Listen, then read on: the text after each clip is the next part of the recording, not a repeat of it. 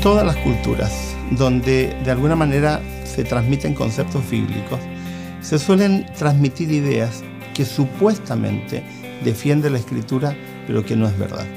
Hay algunas personas que incluso rechazan las escrituras porque suponen que, entre otras cosas, la escritura de alguna manera menosprecia a la mujer, utilizando textos fuera de contexto, texto prueba, utilizando frases aisladas, llegan a conclusiones que no tienen absolutamente nada que ver con el original bíblico. Una de las ideas que vamos brevemente a tratar es la idea que aparece en Efesios capítulo 5 versículo 23 el marido es cabeza de la mujer.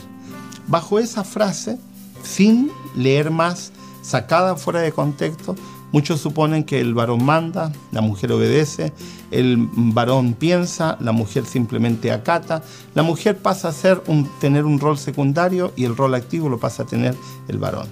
¿Dice eso de verdad la escritura? Es interesante cuando lee uno los textos en su contexto, las cosas toman otro cariz. La idea de Efesios 5:23 parte en Efesios 4:17, donde Pablo está haciendo un contraste entre lo que era la vida antes de conocer a Cristo y la vida después de Jesucristo.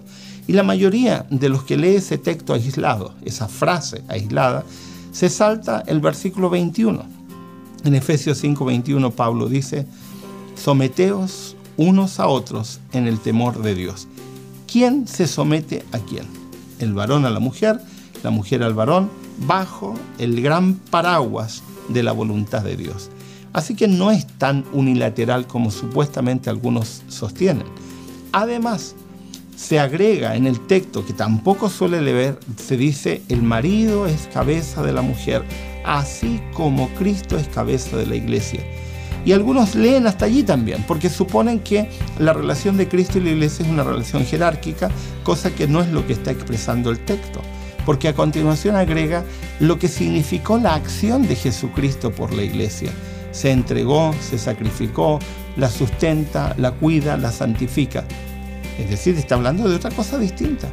Además, y eso es otra cosa interesante, el texto de Efesios está dirigido a una comunidad griega en la comunidad griega, la metáfora cabeza nunca tuvo el sentido de dominio, de mando, de jerarquía.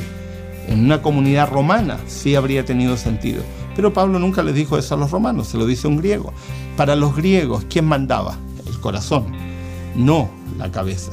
Para ellos la cabeza era símbolo de sacrificio.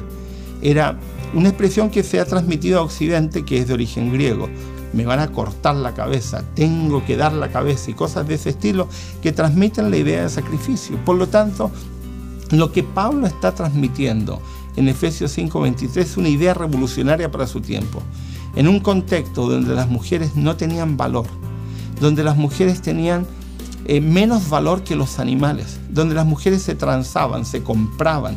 En ese contexto Pablo le está diciendo, no, ustedes son cristianos, Así que tienen que tratar a su esposa así como Cristo trató a la iglesia.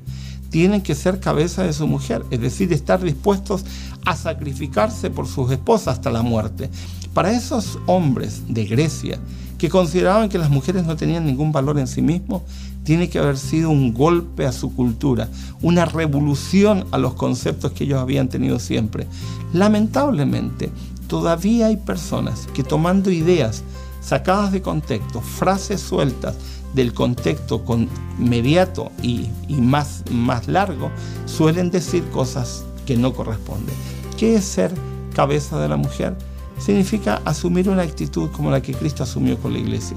Estar dispuesto a sacrificarse, estar dispuesto a santificar, estar dispuesto a someterse, etc. No le dice lo mismo a las mujeres. ¿Por qué? Porque en el tiempo en el cual está escribiendo era obvio que las mujeres se sometían a los varones. Pero se lo está diciendo a los varones porque no es obvio que ellos se someten a las mujeres. Por lo tanto, la clave de ese texto es Efesios 5:21. Someteos unos a otros bajo el temor de Dios. Otra versión le dice, someteos unos a otros en reverencia a Cristo.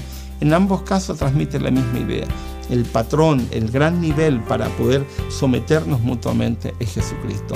¿Quién manda en una relación de pareja? No manda el varón, no manda la mujer, manda Dios, porque Dios es finalmente el que protege y guía a la pareja.